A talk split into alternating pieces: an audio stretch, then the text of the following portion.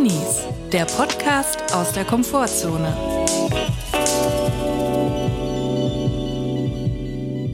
Hallo und herzlich willkommen zu einer neuen Folge Drinnies. Wir hoffen, es geht euch gut und wenn nicht, ist das auch okay. Julia, wir sind wieder in die Podcast-Mine nicht runter, aber hochgestiegen auf den Dachboden. Wir sind über Tage. Durch diese kleine Treppe über Tage. Eigentlich fehlt nur noch die, die Grubenlampe und ja. Herbert Grünemeyer, der Buch umsingt. So. und ein kleiner Kanarienvogel. Aber selbst der will nicht hier hoch. Den Kanarienvogel haben sie gehabt, um zu gucken, wenn Gas austritt, aber das ist jetzt ein anderes Thema. Gasaustritt oder einfach Sauerstoff fehlt grundsätzlich? Ja, keine Ahnung. Ich bin keine Grubenexpertin. Es gibt in der Schweiz das Verkehrshaus in Luzern. Das ist so ein Museum, so ein Technikmuseum im Prinzip, wo es um Verkehr geht. Also da sind Züge, Schiff, Raumfahrt, Flugzeuge sind da. Und da geht es auch um diesen Gotthardtunnel, der gebaut wurde durch, durch das Gotthardmassiv nach Italien. Und da gibt es so eine mega creepy Ausstellung, wo man so in, mit so Wagen durch ein Kellermuseum fahren kann. Und da sind überall Puppen, die sich so wie Roboter bewegen. Und jetzt gibt es auch einen Kanarienvogel, glaube ich. Kinder lieben Puppen, die sich wie Roboter bewegen und dann noch so creepy Sachen sagen. Ja, es ist so creepy, unglaublich. Und dann diese Baustellengeräusche und ich glaube, an einem Punkt kommt noch so Wassersprühnebel ins Gesicht. Das ist wirklich creepy, aber nicht, weil es gut gemacht ist, sondern also so ist es zumindest in meiner Erinnerung vor 20 Jahren, als ich das letzte Mal da war als Kind. Naja, so ist es bei uns nicht ganz. Nicht ganz, aber so ähnlich sehen wir auch aus wie diese mechanischen Puppen, die, die reden. Ja, aber ein bisschen wie mechanische Puppen sehen wir schon aus. Wir sind ziemlich fertig und das hat einen Grund. Sozialkater ist das Stichwort. Es ist jetzt Montag. Ja. Wir hatten schon ein Wochenende uns zu erholen und zwar vom Deutschen Podcastpreis den wir erfreulicherweise zweimal bekommen haben. Es ist einfach nicht zu fassen. Ich habe es immer noch nicht richtig gecheckt, aber es ist auf jeden Fall so. Und wir haben sogar die zwei Preise direkt in unserem Köfferchen mit nach Köln genommen. Die stehen auch schon neben dem anderen Preis. Und wir haben tatsächlich zweimal gewonnen. Und ich muss sagen, ich habe damit überhaupt nicht gerechnet. Das sagen ja immer alle. Aber diesmal habe ich so gesagt, okay, bei Besser Independent Podcast haben wir eine Chance. Da könnte es sein, dass wir ihn gewinnen. Obwohl wir natürlich beide auch dick den da die Daumen gedrückt haben für halbe Kartoffel, muss mhm. man auch dazu sagen. Aber bei Bestes Talk Team habe ich mir zero Chancen ausgerechnet. Da waren nämlich die Kaulitz-Brüder nominiert, da war Baywatch Berlin nominiert, das Podcast Ufe und Hazel und Thomas. Und da war für mich ganz klar, dass die Kaulitz-Brüder das gewinnen. Und mhm. wenn nicht die Kaulitz-Brüder, dann Baywatch Berlin oder so. Und da haben wir wirklich auch noch gewonnen. Und ich hab, wir haben uns angeguckt, also das, das war wirklich nicht zu fassen. Ja, es sind große Firmen, die auch hinter diesem Podcast stehen. Und es ist äh, sehr überraschend für uns gewesen. Und wir möchten uns natürlich bei euch, liebe HörerInnen, bedanken auch, weil natürlich sitzen wir hier zu zweit und wir haben Spaß und wir machen das auch für uns, weil wir einen Spaß haben. Aber es ist auch ein Spaß, weil ihr das hört und uns dabei hilft, sichtbar zu bleiben, weil wir eben keine große Firma im Hintergrund haben, die Werbebudget zum Beispiel hat. Es gibt so viele Leute, die uns jede Woche einen Shoutout geben auf Instagram, auf Twitter oder das Leuten, Freunden, Kommilitonen empfehlen. Und das ist echt sehr, sehr nett und sehr hilfreich auch für uns. Und deswegen möchten wir uns auch hier mal bei euch bedanken. Ja. Und man muss aber auch sagen, diese Veranstaltung, also Sozialkater, ist hier mal in groß, in Fett und in Caps geschrieben, weil ich glaube, so eine intensive Veranstaltung hatte ich in meinem Leben überhaupt, glaube ich, noch nie, wenn ich, wenn ich drüber nachdenke. Ja, ich glaube, für die meisten Leute, die da waren, ist das ein ganz normaler Tag in Berlin. Also es ist so einfach, die hangeln sich da so von Event zu Event und alle kennen sich auch irgendwie. Und wir kommen da irgendwie so von außen rein, irgendwie, wir kennen nicht so wirklich jemanden. Mhm man muss dazu sagen, wir hatten das große Glück, dass äh, die Leute von unserem Management, unser Management ist auch in Berlin, die sind äh, zum Glück alle mitgekommen. Deswegen sind wir da mit einer eigenen Entourage angekommen und waren nicht so alleine. Das ist eigentlich schon, ich möchte hier einen Introvert-Tipp eigentlich einfügen. Ich möchte hier ja. direkt eine Rubrik aufmachen und direkt mal kurz einen Trenner abspielen, wenn dir das auch recht ist, wenn ich hier mal so reingrätschen darf. Introvert-Tipp. Introvert-Tipp. Du hast es gesagt, wir sind mit einer großen Entourage, verhältnismäßig großen Entourage. Wir sind ja eigentlich zu zweit, ne? Ja. Es sind aber nochmal fünf, sechs, sieben Leute mitgekommen, weil das sich das dann so ergeben hat und auch für die das irgendwie wichtig war. Und da kommen wir zu einem Introvert-Tipp. Ich möchte mal wieder einen Introvert-Tipp abgeben. Und du kennst das vielleicht von Fernsehsendungen, wo du selber mal gearbeitet hast oder arbeitest, wenn da Gäste eingeladen sind, aus dem, ich sag mal, aus dem Rap-Bereich, aus dem Hip-Hop-Bereich. Es kommen oft Solo-KünstlerInnen, die haben dann aber nicht nur einfach eine Person aus dem Management dabei, nicht nur vielleicht eine Stylistin oder Make-up-Artist, die haben dann auch noch irgendwelche Leute dabei, die einfach zur Entourage gönnen. Das sind, da kommen da für eine Künstlerin, kommen dann 10, 15 Leute und sitzen dann in so einem kleinen Backstage-Bereich. Ja, wenn der Eminem auftritt, da kommen die 12. kommen einfach die 12, die kommen dann mit, das wird vorher nicht angekündigt, die sind dann einfach auch alle auf der Bühne. Da ist mega was los, also 100 Leute auf der Bühne, wo man nicht weiß, wer rappt da, wer bringt da jetzt ein Was auf die Bühne, wer, wer macht da was, aber Hauptsache es sind ganz viele Leute da, die Person ist nie alleine. Du kennst es doch, oder? Aus zum Beispiel Neo-Magazin-Zeiten, wenn da Leute gekommen sind, Solo-KünstlerInnen, dass da irgendwie dann 15 Leute im Backstage-Bereich rumgetorkelt ja. sind und man nicht wusste, was machen die genau, ja. Aber ja. es ist immer so eine, wie ein Hummelschwarm um die rum und eigentlich muss man das machen. Und das ist eigentlich der Introvert-Tipp, den ich hier verkünden will. Logistisch nicht ganz einfach zu leisten vielleicht, aber wenn man, sagen wir mal, ein Szenario hat, man wird zu einer WG-Eröffnungsparty eingeladen. Mhm. Man hat mit der WG vielleicht nicht so viel am Hut, man fühlt aber, man muss da irgendwie hin, weil man vielleicht doch irgendwie eine Connection hat, man studiert vielleicht zusammen oder arbeitet zusammen und dann möchte man aber nicht alleine hin, weil man vielleicht niemanden kennt aus dieser WG und aus diesem Dunstkreis von den Leuten. Was macht man? Man versucht, eigene FreundInnen mitzubringen,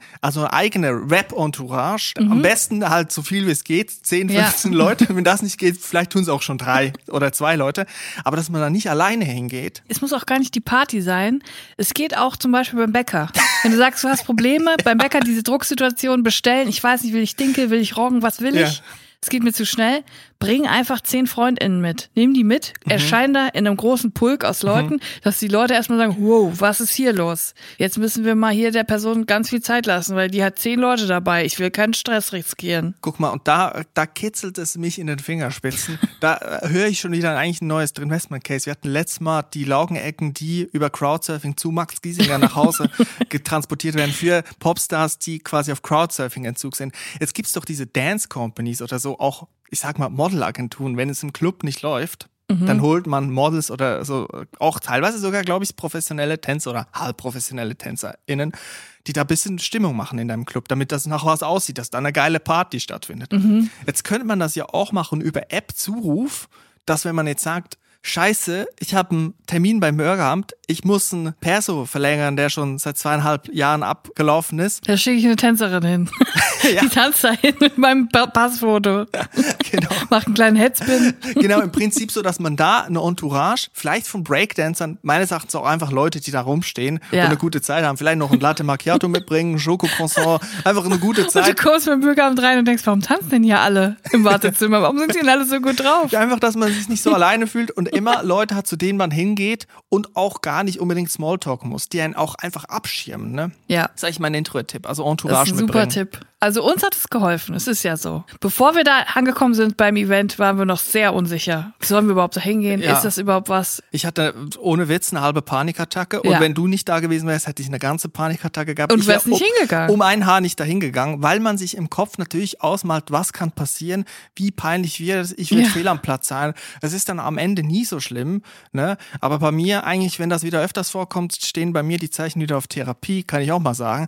Aber es ist so, es ist so, man hat ein Kopfkino, zumindest ich, und die Entourage hilft einem dabei, vielleicht dieses Kopfkino nicht zu haben. Ja, ich finde das einen sehr guten Tipp. Vielen Dank. Ich möchte das jetzt öfter anwenden. Also, liebe Friends von mir, falls ihr bald eine WhatsApp kriegt, ob ihr um 10 Uhr zum Bäcker kommen könnt, kommt doch einfach vorbei und unterstützt mich. Es ist aber einfach eine grundsätzlich interessante Erfahrung, so eine Veranstaltung. Ein Preis, ne, man hat irgendwie eine künstliche Relevanz dann, weil man was gewinnt. Und auf einmal kommen Leute, Wildfremde oder Leute, die man auch sieht, legen Arm um einen rum und sagen, jetzt machen wir ein Selfie. Meine Freundin ist der größte Drinis-Fan. Und dann sage ich, ja gut, wenn es privat ist, normalerweise mache ich nie, mit niemandem ein Foto, weil ich die Kontrolle darüber habe, möchte, wie die Fotos aussehen, weil ich auch meine Probleme habe mit meinem Körper.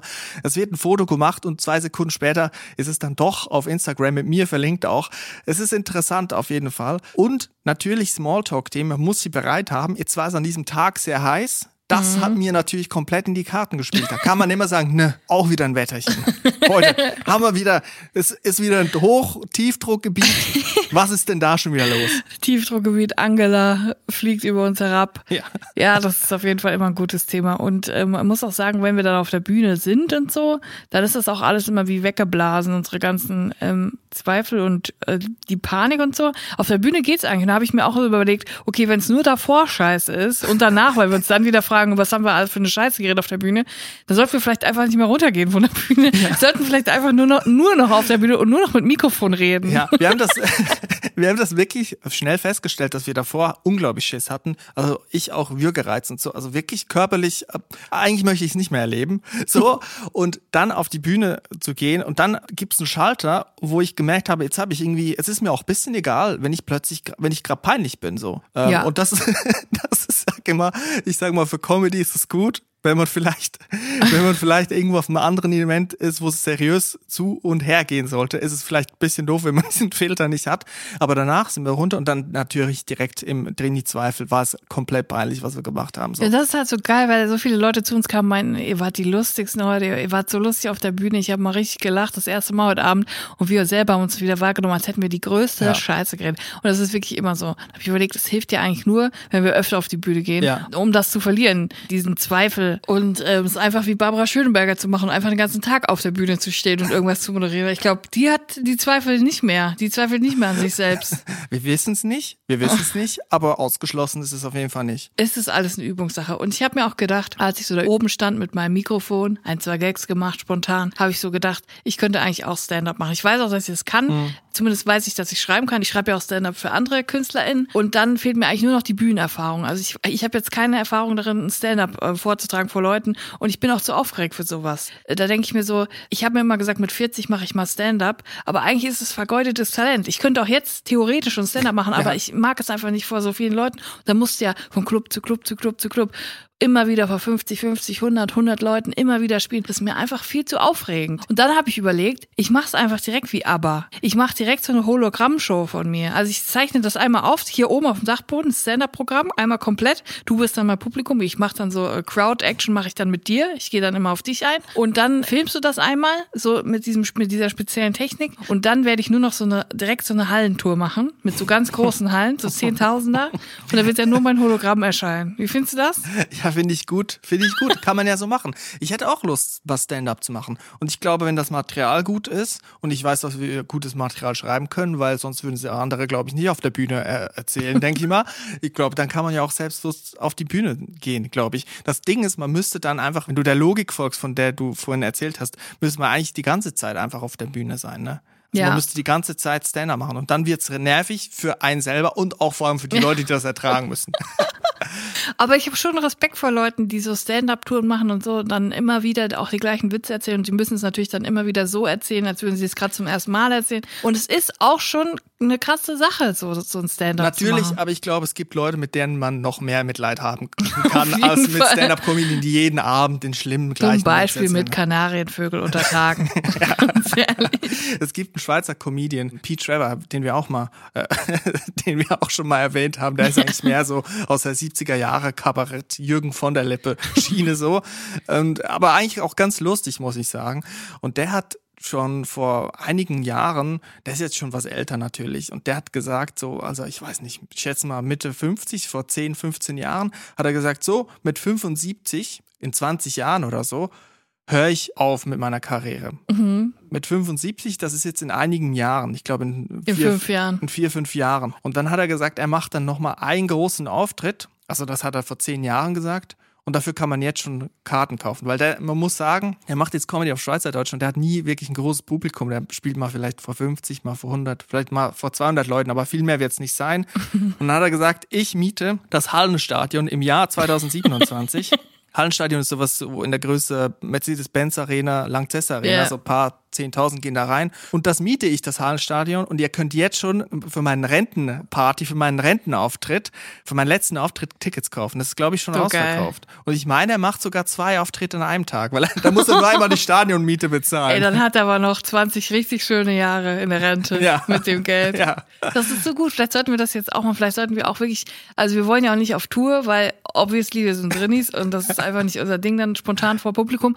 Aber wir könnten jetzt sagen, wir machen einen einzigen Termin. Und da müssen dann alle Trainingsfans müssen dann da hinkommen. Zum Beispiel der Längstes Arena. Ja. Ich sag mal, wie teuer ist das wohl, die Längstes Arena äh, für einen Tag? Boah, ich habe keine Ahnung. Ich weiß, ich weiß nicht, ob man Ich davon- auch keine Ahnung. ob man von 10.000 Euro, 100.000 oder von Millionen spricht. Ich habe keine, ich kann es gar nicht Wir sagen. sind richtig gut in der Eventbranche unterwegs. Aber dann so eine Drinnies Live-Podcast, den einzigen in unserem gesamten Leben. Da müssen dann alle hinpilgern, dann verkaufen wir die Langsess Arena aus. Aber dann in Hologramm.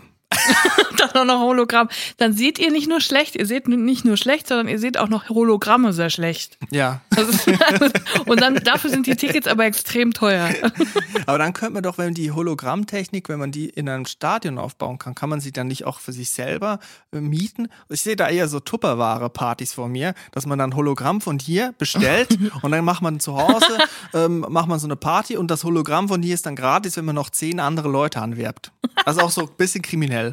Ja, perfekt. ein bisschen Ich Schneeballsystem. fänd's geil, wenn wir eine eigene Tupper-Kollektion hätten. Die Drinis Tupper-Kollektion. Aber ist Tupperware nicht insolvent? Ist es so? Ich glaube schon. Ich denke mir immer, man kann doch alles immer so verkaufen, oder? Mit so einem Pyramidensystem. Ich glaube, ich, glaub, ich weiß, was das Problem von Tupperware ist. Das Problem ist, dass die Sachen, also alle Leute, die Tupperware haben, haben immer noch die Sachen aus den 70er Jahren, noch von Oma. Das hält ja ewig. Ja, Und das, die, die, die haben sich in den eigenen, die haben sich den eigenen Ast abgeschnitten, weil die Sachen so lange halten, dass die Leute nichts Neues mehr gekauft haben. Ja, die Sachen, die halten seit 40 Jahren, da ist Ja. nichts dran. Ja. schade, da muss man ja nichts Neues kaufen.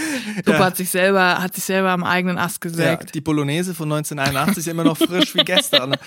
Warum sollte ich eine neue Tupperdose kaufen? Und die sind alle so rot verfärbt von Ja. der Bolognese-Soße. Ja, Tupperware, das war wohl nichts. Vielleicht solltet ihr nicht so langlebige Sachen ähm, konstruieren. Vielleicht wäre es dann besser. Vielleicht sollen wir unsere Gags auch so verscherbeln in so ein Tupperware, so, ein, so eine Tupperware-Party mit Gags. Ich sehe da dich vor mir, wie du da irgendwie Leuten ähm, einen Gag machst. Dann können sie den gratis haben, wenn sie quasi zehn andere auch noch verkaufen, Gags. Verstehst So wie du? die Dildo-Fee. ja, Ich habe dann auch so einen kleinen äh, VW Up mit meinem Logo drauf, die Gagfee oder so.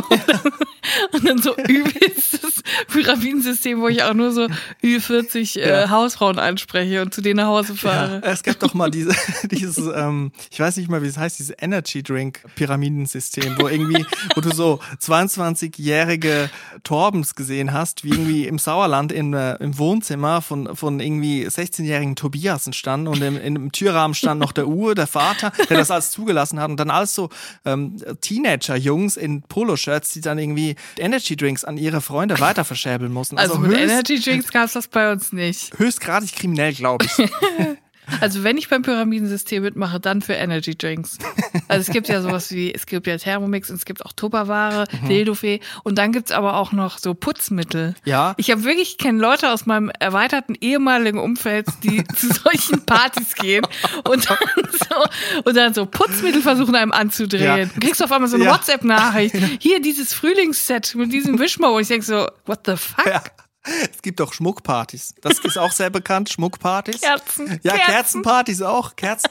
Und ich weiß noch, als ich in der Grundschule war, hat mal ein Staubsaugervertreter, also wirklich Most Classic, hat Mhm. mal die Runde gemacht, weil jemand von den Eltern hat zehn andere Telefonnummern von den Eltern der Nein. Klasse. Einfach aus wahrscheinlich die Telefonliste. Aus weißt der du? Kettentelefonliste. vom Kühlschrank einfach äh, die erstbesten Nummern genommen und verscherbelt an den Staubsaugervertreter, dass man da noch irgendwie 5% auf, auf den Bürstenwischer bekommt oder so. Ich beneide ja ein bisschen diese VertreterInnen, weil die haben immer so ein kleines süßes Auto mit einem Logo drauf. Die können immer ihr Zeug da mit dem Auto rumfahren und müssen nicht wie wir nach Berlin mit der Bahn fahren. Hey, immerhin, wir sind in der ersten Klasse gefahren und da, Ja. das ist immer noch etwas, was ich unfassbar finde, in der ersten Klasse zu sitzen, weil aus der Schweiz kommt, wo die erste Klasse im Normalpreis einfach immer doppelt so teuer ist wie die zweite Klasse. Also wenn du ein Ticket kaufst, kostet 20 Franken in der zweiten Klasse, dann kostet es in der ersten Klasse 40. Also auch ein Tipp an die Leute, die aus der Schweiz kommen und vielleicht mal in Deutschland unterwegs sind. Ich weiß nicht, wie es in Österreich ist oder in anderen Ländern, aber auch mal checken, ob die Spartickets bei der Bahn in der ersten Klasse nicht nur einfach 10 Euro manchmal teurer sind als in der zweiten Klasse, weil das lohnt sich dann schon, wenn man ein paar Ja. Stunden unterwegs ist. Wir waren in der ersten Klasse und für mich ist das immer noch ein Erlebnis, muss ich sagen. Das lohnt sich vor allem, weil immer wichtige Leute in dem Zug nach Berlin sitzen in der ersten Klasse. Es ist einfach so funny. Wenn ich Sandra Maischberger da sitzt, dann sitzen da immer irgendwelche PolitikerInnen. Auch dieses Mal war es wieder soweit. Mhm. Wir waren umzingelt und ich möchte wirklich sagen, umzingelt, links neben uns, vor uns, hinter uns, von BundestagsmitarbeiterInnen, die in höchst vertraulichen Dokumenten geblättert haben, in unserem Beisein. Also das große Parteiraten hat wieder mal begonnen. Wir haben uns gefragt, welcher Partei die wohl sind, weil es sind ja nicht Bundestagsabgeordnete sind oft nicht gesichtsbekannt. Also ich kann Ja. die, ich kenne die nicht jetzt aus dem Fernsehen, so die sind dann da. Es gibt ja auch, glaube ich, Leute, die da im Bundestag dann arbeiten, die halt nicht im Bundestag sitzen. Auf jeden Fall der Typ neben mir hat die ganze Zeit, also so vier fünf Stunden, hat der in einem Dokument geblättert, wo es um Tarnkappenjäger ging, wo ich auch gedacht habe, interessant. Da liest er dann TÜV-Bericht über den Tarnkappenjäger, hat auch so Vergleich und so, was für Modelle. War, war interessant. Ich habe da ein bisschen mitgelesen. Das Kofferraumvolumen bei mir an war nicht so gut, nur vier von fünf Sternen. Der neue ADAC, der Elchtest. Ja, es gab auf jeden Fall äh, jede Menge vertrauliche Dokumente, wie ich dann rausgefunden habe, durch einen kleinen Spinkser zur Seite vom Bundesrechnungshof. Möchte jetzt nicht inhaltlich drauf eingehen, das ist natürlich strafbar. Ich möchte auch sagen, Spinkser ist erlaubt, oder? Spinkser, ein kurzer Spinkser, wir haben da jetzt nicht Der näher Spinkser ist reingelesen. erlaubt, aber nicht glotzen. Wann ist glotzen? Wann Ab ist- zwei Sekunden. ja, wann ist der Spinkser 21, vorbei? 22, 23. Bei 23, also bei drei Sekunden ist, ist Spinkser vorbei, das Glotzen. Ja, ich sag mal so, es gab ein, zwei, drei Spinkser von meiner Seite, es gab Dokumente vom Bundesrechnungshof, es gab Recherche vom Verteidigungsausschuss, dem, die wir mitbekommen haben, eins zu eins. Es wurde da etwas gesucht. Es gab auf jeden Fall einiges wieder zu erleben und zwar waren wir da mittendrin in der, in der deutschen Bundespolitik. Vier Stunden lang saßen wir im Herzen der Bundespolitik. Kann man so sagen.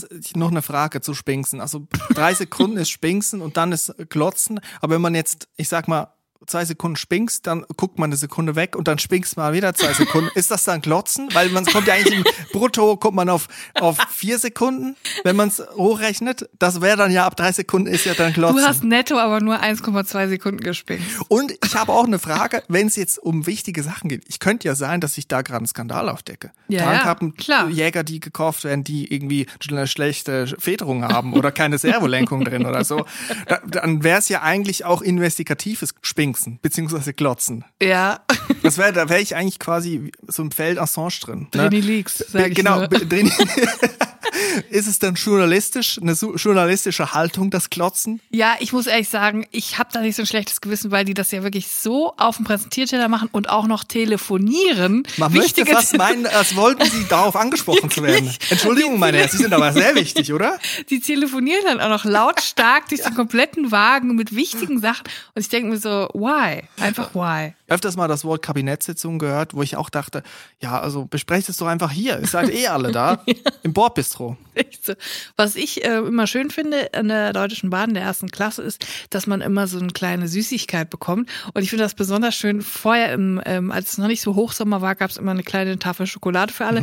Und jetzt gab es dann Gummibärchen. Und ich finde das sehr eine sehr schöne Geste, vor allem wenn man bedenkt, dass dann alle im Wagen einmal gleichzeitig ihre Maske absetzen für, den, für die Gummibärchen. Das ist so richtig schön durchdacht. Du hast vielleicht gemerkt, als die Gummibärchen gekommen sind, so diese kleine Tüte, ne, die Ja. kleine Tüte Goldbeeren, dass ich da auch sehr hastig unterwegs war. Vielleicht hast du auch gemerkt, weil die Gummibärchen, die Hälfte hat sich im Wagen zerstreut zu einem Tarnkabenjäger rüber und zu dir auf der anderen Seite, weil ich natürlich auch dachte, jetzt entweder alle tragen Maske, entweder warte ich jetzt ab, bis alle gegessen haben, weil Ja. ich will jetzt nicht mit den anderen 100 Leuten in diesem Wagen meine Maske abziehen. Aber dann ist mir eingefallen, wenn ich danach, es ist ja, die Aerosole, wissen wir jetzt mittlerweile, sind ja dann verbreitet. Also muss ich der Erste sein. Muss der ja Erste schnell- sein. Also die Goldbeeren sind gekommen, ich habe sie aufgerissen, die Hälfte ist raus und die andere ist in meinem Mund.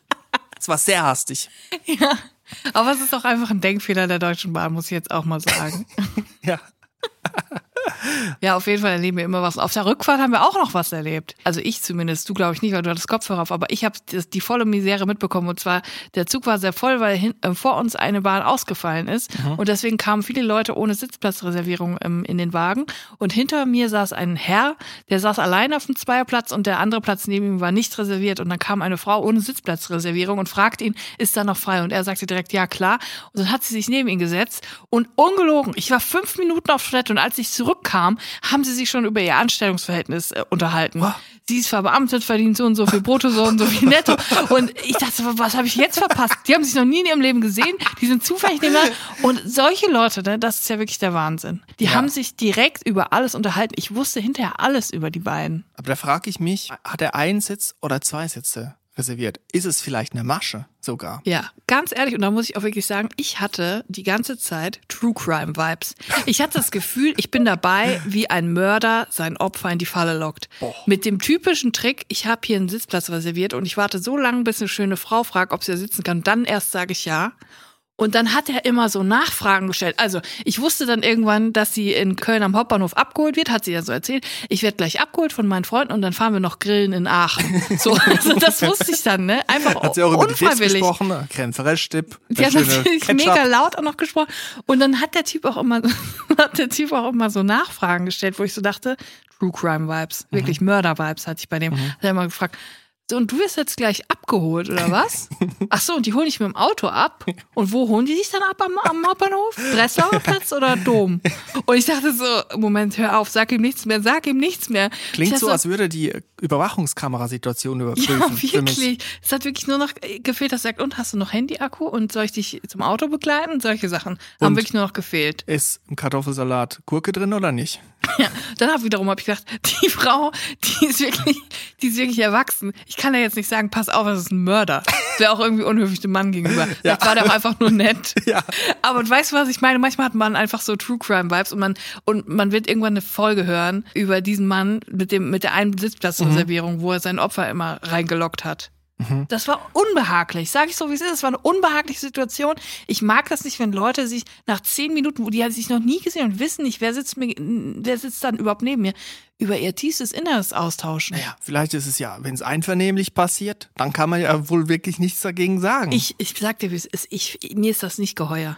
es ist mir einfach nicht geheuer. es gibt Leute, die sind unterschiedlich. Und vielleicht ist es auch eine Übersprungshandlung. Das weiß ich nicht. Das tut mir dann immer leid, wenn ich merke, dass jemand, da verzettelt sich jemand, das könnte auch ich jetzt gerade sein, auf Kopf und Kragen, weil man denkt, man muss jetzt sich mitteilen und es eigentlich will man gar nicht, aber es ist alles so hastig und dann am Ende redet man übers Grillen in Aachen und welche Salate Wärme bringt. Das habe ich auch gedacht. Aber dann ist mir auch aufgefallen, es war nicht so, dass der Mann die ganze Zeit Sachen von der Frau hat geantwortet, sondern die Frau ist dann auch wieder immer wieder proaktiv auf ihn zu. Und sie haben sich dann immer weiter unterhalten, obwohl sie eigentlich schon AirPods im Ohr hatte. Dann hat sie plötzlich angefangen, über die AirPods zu reden.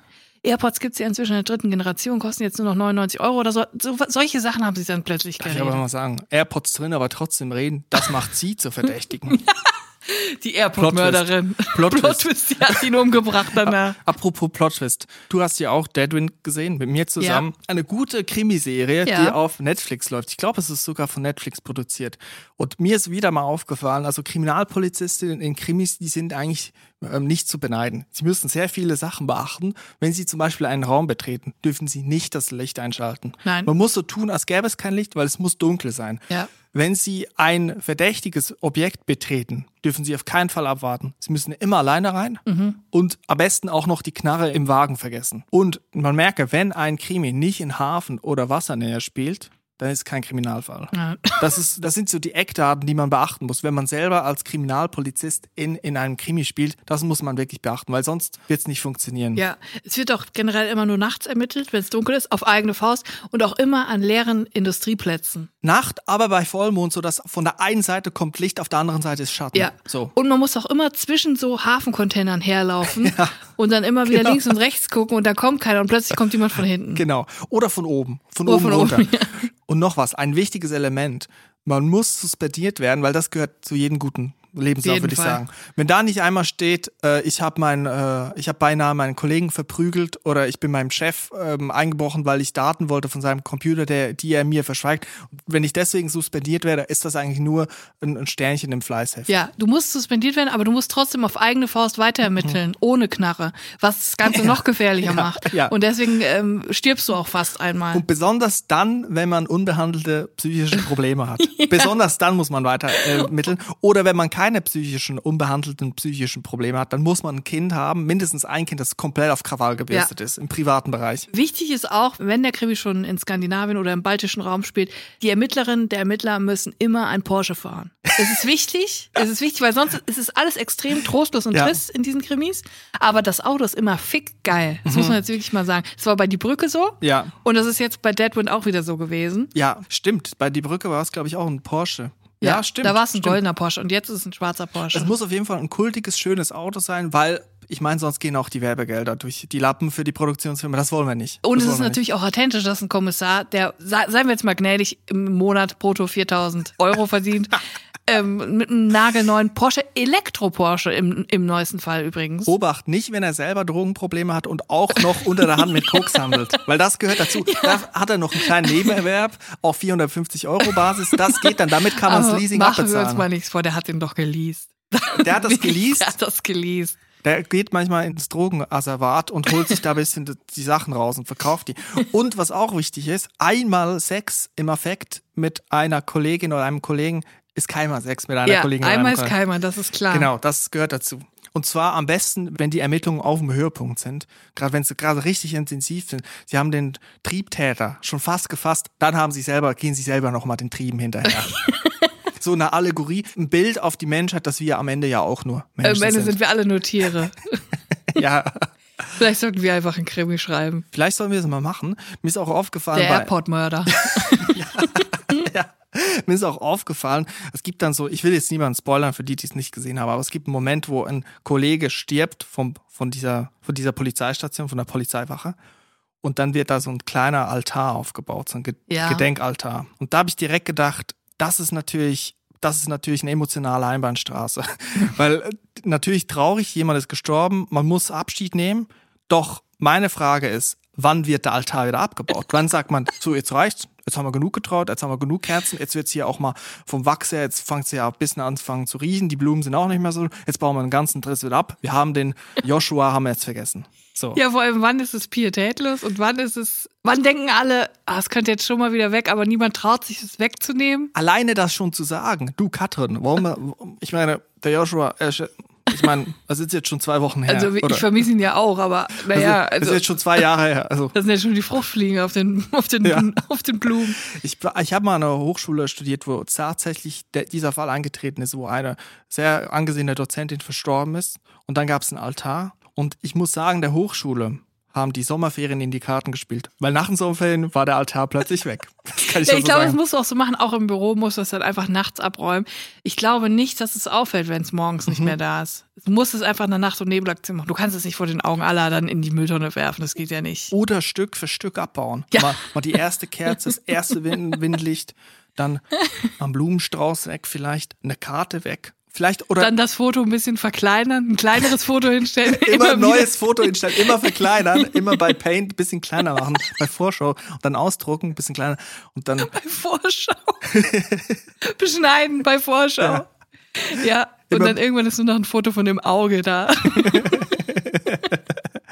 Ja, und dann kannst du es irgendwann ganz still und heimlich mit einem kleinen Kehrblech zusammenkehren. ja, so muss man das machen, weil alleine ja schon zu fragen, ob, ob man das jetzt abbauen könnte, ist ja eigentlich auch falsch, ne? Ist ja, Ja. auch falsch. Ja, also ich will, ich sag mal so, wenn es jetzt wirklich so ist, dass jemand stirbt aus seinem direkten Kollegium, äh, der viel zu, der auch noch umgebracht, in dem Fall in der Serie wurde er ja umgebracht, der auch noch umgebracht wird, da würde ich es ja schon mal locker drei Monate stehen lassen. Findest du, drei, Ja. drei Monate ist äh, Break-Even und dann. Also ich würde es schon, es findet sich bestimmt eine Ecke, wo es keinen stört, oder? ja, wann, wann jumpt ein Traueraltar den Shark?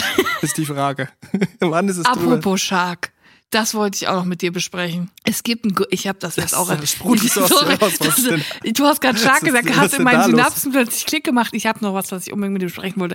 Der Grönlandhai. Es gibt einen Hai. der Grönlandhai, der, der schwimmt ganz unten im Nordpazifik, der schwimmt richtig im Kalten und der älteste Grönlandhai, der jetzt identifiziert wurde, ist 400 Jahre alt. Kannst du dir das vorstellen? 400 Jahre. 400 Jahre alt. Es ist ein Weibchen und sie ist 400 Jahre alt. Da ich gedacht, das kann doch nicht sein. Alter, was die als theoretisch miterlebt hat. Sie hat natürlich nichts miterlebt, weil sie die ganze Zeit auf dem Meeresgrund weil, schwimmt. Weil, weil die blöde sind. Die Also, hat doch keine Ahnung, was in den letzten 400 Jahren abgegangen ist. Napoleon, Hitler, Domino Day, alles große Events. Alter, was die alles verpasst hat. Und vor allem, ich denk mal so, auf Meeresgrund, jetzt seien wir mal ehrlich, nach zwei, drei, vier Wochen hast du alles gesehen. So, da hast du alle Spezien einmal gesehen. Da hast du deine Runden gedreht, Hast du da deine hast du mal Hi gesagt mal und dann ist auch Feierabend. Hi gesagt vor allem. Naja, auf jeden Lass Fall. mal's. Ich, ich bin gespannt auf dein Comedy-Programm. Sag Sagt der Thunfisch zum Walfisch. Naja, aber was ich sagen wollte, es ist doch einfach nur verrückt. Mir wäre so totlangweilig auf dem Meeresgrund. Am Anfang ist es vielleicht noch aufregend. Bunte Korallen, irgendwelche hm. Schwämme, Muscheln, Algen, kleine Fische, große Fische. Da gibt es vielleicht noch den einen oder anderen Kampf, den hm. natürlich der Grönlandhai in jedem Fall gewinnt. Also es, der hat ja nichts zu befürchten.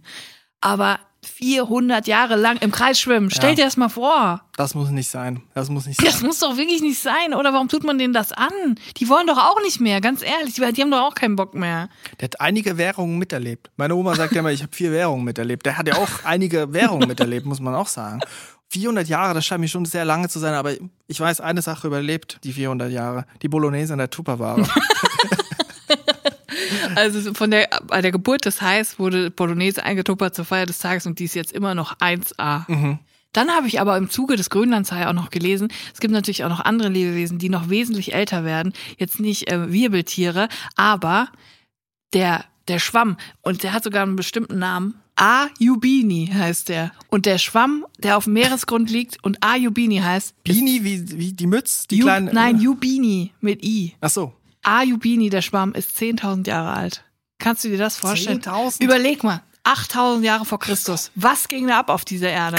Da wurde das erstmal ein Feld gepflügt oder so, ein ja. Haus aus Lehm gebaut. Mal den mal fragen, wie es mit der Inflation so geht. Also der muss ja, also, aber ganz, sind wir mal ehrlich, ein Schwamm, das ist für mich kein richtiges Lebewesen. Oh. Also schon Lebewesen, aber sind wir mal ehrlich. Sind wir mal ehrlich, im Prinzip kann man es auch bei DM kaufen. Also ein Lebewesen, was man bei DM kaufen kann, da, da wäre ich irgendwie skeptisch. Ich finde Schwämme sowieso total komisch und Korallen auch. Ich verstehe überhaupt nicht, was bei denen mhm. abgeht. Ich frage mich, ob der 10.000 Jahre alte Schwamm, ob ich mit dem mal endlich dieses Fenster vom Backofen richtig sauber bringen würde. Ob der vielleicht, weil er 10.000 Jahre gereift hat, ob der vielleicht besonders feinporig wäre. Der hat 10.000 Jahre Erfahrung in der Reinigung. Ja, ich brauche ich brauch da mal ein Spezialding. Vielleicht hole ich mir so einen. 10.000 Jahre. Den Ayubini-Schwamm. Den kannst du nicht kaufen, der ist auf dem Meeresgrund. Der lebt ja immer noch. Aber das ist doch nicht zu fassen, oder? Dass es Lebewesen gibt, die schon seit 10.000 Jahren leben? Das ist Wahnsinn. Was würde der Schwamm uns alles erzählen, wenn er reden könnte? Das frage ich mich. 10.000 Jahre, eigentlich habe ich das Gefühl nur, wenn ich öffentlich-rechtliches gucke, dass so Leute so alt werden können. Da fällt mir ein, ich habe noch eine Werbung gesehen. Letztens auf Instagram wurde mir das reingespielt. Auch im Zusammenhang jetzt mit Krimis ist es interessant, weil natürlich in Krimis wird die Realität so gedreht, dass es keine Realität mehr ist, so dass es in der Fantasiewelt funktioniert. Wir ermitteln immer im Dunkeln und wir sind total krasse Typen als PolizistInnen. Aber bei dem Kommissar, ich glaube, der ist vom Kölner Tatort, meine ich. Das ist genau das Umgekehrte passiert. Also der ist ja ein Schauspieler, ne? Der hat wahrscheinlich irgendwie eine Schauspielausbildung. Der ist überhaupt nicht krass drauf. Der hat keine Knarre. Der fährt nicht zu schnell auf der Autobahn. Der hat ein gutes Leben. Aber in der Realität wird er als dieser Kommissar, als jemand, der Sicherheit vermittelt, jemand, der Dominanz vermittelt, wahrgenommen. Jetzt macht er Werbung für Sicherheitskameras. Aber als er selber und nicht in der Tatortrolle. Also verstehst du das? Die Rolle ist so in ihn übergegangen, dass er selbst als Privatperson so wahrgenommen wird. Ja, das ist so wie wenn Steve Carell jetzt für Papier, Druckerpapier Werbung machen würde. Ja, man kann das nicht mehr von, die Realität nicht mehr von seiner Rolle unterscheiden. Ich fände auch interessant, dass mir das reingespült wird auf Instagram. Offensichtlich bin ich jemand, der ein großes Sicherheitsbedürfnis hat. Aber ich meine, vom 400 Jahre alten Hai würde mich auch so eine Kamera wahrscheinlich nicht beschützen. Ne? Ist, sind Schwämme gefährlich? Können die einem was antun? Die können dich wegschrubbern. Aber nur wenn man mit der grünen Seite schrubbt. Das ist gefährlich, soll man nicht machen. Vorsicht bei beschichteten Fragen.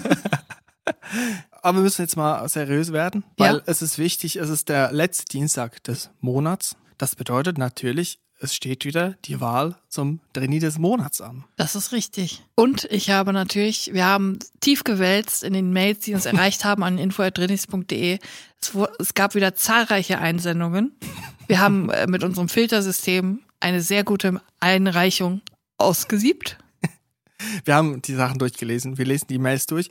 Und es sei nochmal gesagt, Leute, die schon mal eine Geschichte eingereicht haben, die, die liegt noch da und die kann auch immer noch gekürt werden. Wir gucken in allen Monaten. Unsere Recherche beschränkt sich nicht auf die letzten zwei Wochen. Wir gucken ja. in allen möglichen Monaten. Wir gucken querbeet durch alle Mails, die jemals eingegangen sind. Es wird in tiefen Gewässern gefischt. Ganz unten beim Grönlandhai. Und wer jetzt gewonnen hat, das werden wir nach der großen Fanfare erfahren.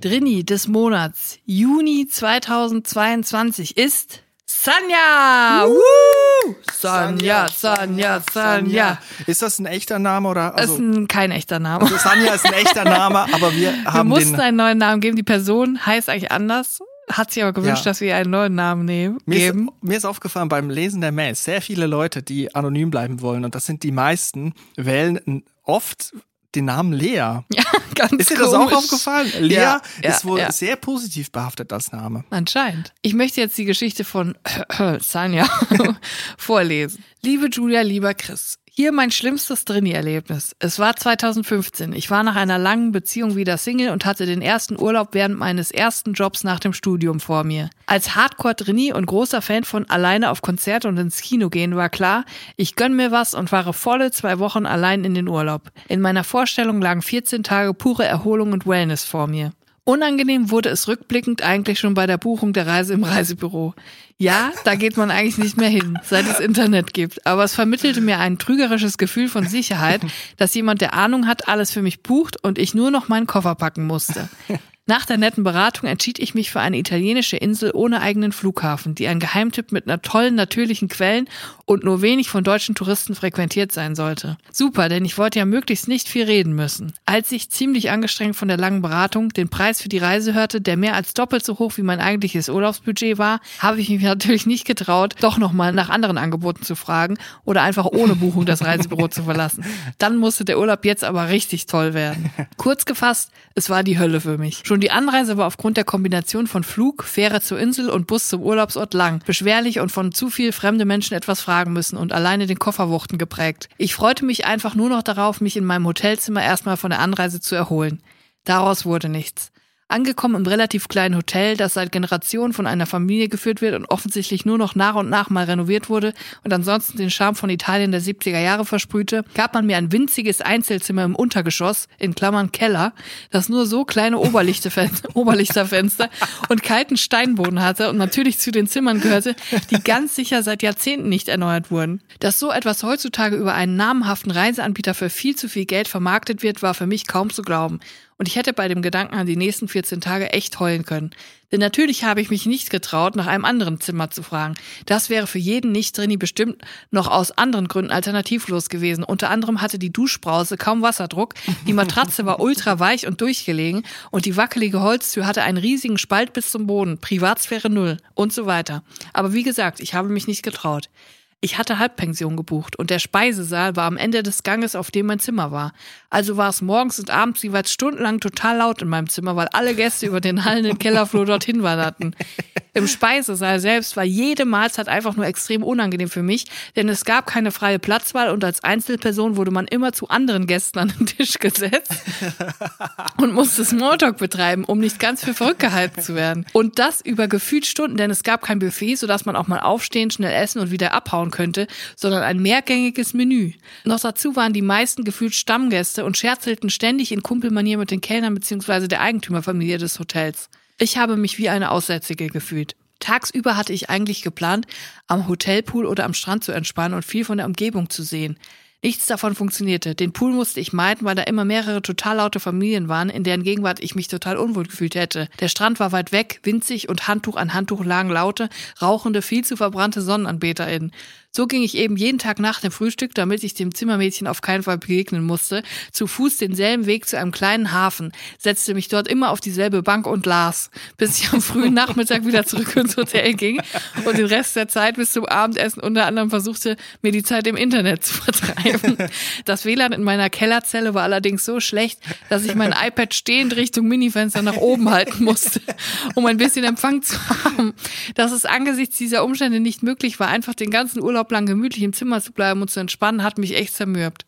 Die natürlichen Quellen, die es auf der Insel gab und die ich ja eigentlich auch gern sehen wollte, konnte ich mir am vorletzten Tag wenigstens noch aus der Ferne ansehen. Ich hatte mich bis dahin nicht getraut, allein in einen Linienbus oder ein Taxi zu steigen, geschweige denn einen Mietwagen zu buchen. Aber damit ich zu Hause meiner Familie und meinen Freunden wenigstens etwas von dem Urlaub berichten konnte, nahm ich meinen Mut zusammen und buchte an der Hotelrezeption eine halbtägige Inselbustour mit einer Gruppe. Der Bus hielt dann allerdings ständig in kleinen Orten, um den örtlichen Likör an immer neuen kleinen Restaurants zu probieren. Ich trinke generell keinen Alkohol und war nicht interessiert an Konversationen mit den anderen TeilnehmerInnen der Tour. Auch das war also schlimm für mich, aber ja zum Glück nach ein paar Stunden vorbei. Im Gegensatz zu dem kompletten Urlaub. 14 Tage können ganz schön lang sein. Und ich war anschließend einigermaßen geheilt von der Idee, alleine Urlaub machen zu wollen. Daran war für mich als Trini absolut nichts entspannt und ich hätte eigentlich Urlaub vom Urlaub gebraucht. Vielen Dank für euren schönen Podcast, auf den ich mich jede Woche freue. Liebe Grüße. Ja, ich glaube, Sanja, diesen Preis hast du dir verdient als kleine Schmerzensgeldaufwendung. Eine Geschichte, die eigentlich auch gerade sehr gut zur Zeit passt, das ist ja Urlaubszeit, ne? Ja. Es gibt bestimmt viele drin, die jetzt alleine in Urlaub fahren. Ja. Ich bin ja auch ein Anhänger davon. Ja. Aber es ist, es, man muss halt auch ein bisschen Glück haben, ne? Die Umstände können dann das alles ein bisschen erschweren und man kann dann ja auch nicht eben mal so eine Entourage holen. Ja. 10, 15 Leute, die einen begleiten im Urlaub an den Strand, wenn es zu unangenehm wird oder in den Speisesaal beim Frühstück. Ich muss ehrlich sagen, ich würde mich das niemals trauen, allein in Urlaub zu fahren. Und ich weiß, ich lese das immer, fahr allein in Urlaub ist das Beste, was es gibt. Es ist so gut, um, um unabhängig zu sein und so. Aber ich mag es noch nicht mal, mich allein in einen Café zu setzen. Ich mag das einfach nicht. Es gibt zwei Tendenzen bei alleiner UrlauberInnen. Und zwar die einen sagen so wie ich und Sanja, ich will meine Ruhe, ich find's geil, es ist Freiheit. Und die anderen sagen, ja, da kann man noch viel einfacher auf andere Leute zugehen. das gibt's nämlich auch. Es ist auf jeden Fall ein absoluter Drini-Urlaub gewesen und ein Drini-Albtraum und es tut mir wirklich sehr leid. Und deswegen hat sie auch den Preis wirklich mehr als verdient, wie ich finde. Vielen Dank für deine Geschichte, Sanja. Und wir bedanken uns bei euch für eure Aufmerksamkeit, fürs Zuhören. Und ich möchte auch sagen, vielleicht könnt ihr diesen Podcast einer guten Freundin oder einem guten Freund empfehlen. Vielleicht eine Person, die auch gerade in Urlaub fährt und vielleicht was am Strand hören will. Man muss dazu sagen, viele Leute geben uns das Feedback. Ich habe euren Podcast jetzt erst entdeckt, weil eine Freundin ihn mir empfohlen hat, ein Freund ihn mir empfohlen hat und habe jetzt alle Folgen durchgehört. Und das ist wirklich so, dass, dass vor allem dieser Podcast ähm, funktioniert vor allem durch Mund-zu-Mund-Propaganda. Wir haben keine äh, Werbung oder so. Wir haben nur euch und ihr seid wirklich das Beste, was man sich vorstellen kann, weil ihr das wirklich so fleißig weiterempfehlen. Wir sind sehr dankbar und sehr happy und ähm, ja, wenn ihr uns unterstützen wollt, lasst uns eine Bewertung da, einen Kommentar und empfehlt den Podcast weiter. Ich bin jetzt geneigt, den Leuten einen schönen Urlaub zu wünschen. Wissen, dass auch nicht alle in Urlaub fahren jetzt. Wir werden auch noch in Urlaub fahren. Es wird eine relativ kurze Sommerpause geben, aber auch noch nicht jetzt, erst später. Also habt eine gute Woche, wenn ihr im Urlaub seid oder auch nicht. Bleibt drin, bleibt gesund oder legt euch an den Strand und versucht nicht zu viel Smalltalk zu führen. Bis nächsten Dienstag. Tschüss. Tschüss.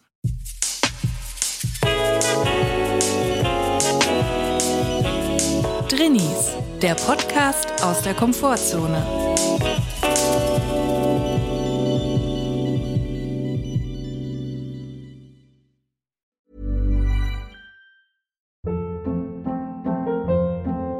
Hold up. What was that? Boring. No flavor. That was as bad as those leftovers you ate all week. Kiki Palmer here, and it's time to say hello to something fresh and guilt-free. Hello Fresh. Jazz up dinner with pecan-crusted chicken or garlic butter shrimp scampi. Now that's music to my mouth. Hello Fresh. Let's get this dinner party started. Discover all the delicious possibilities at hellofresh.com.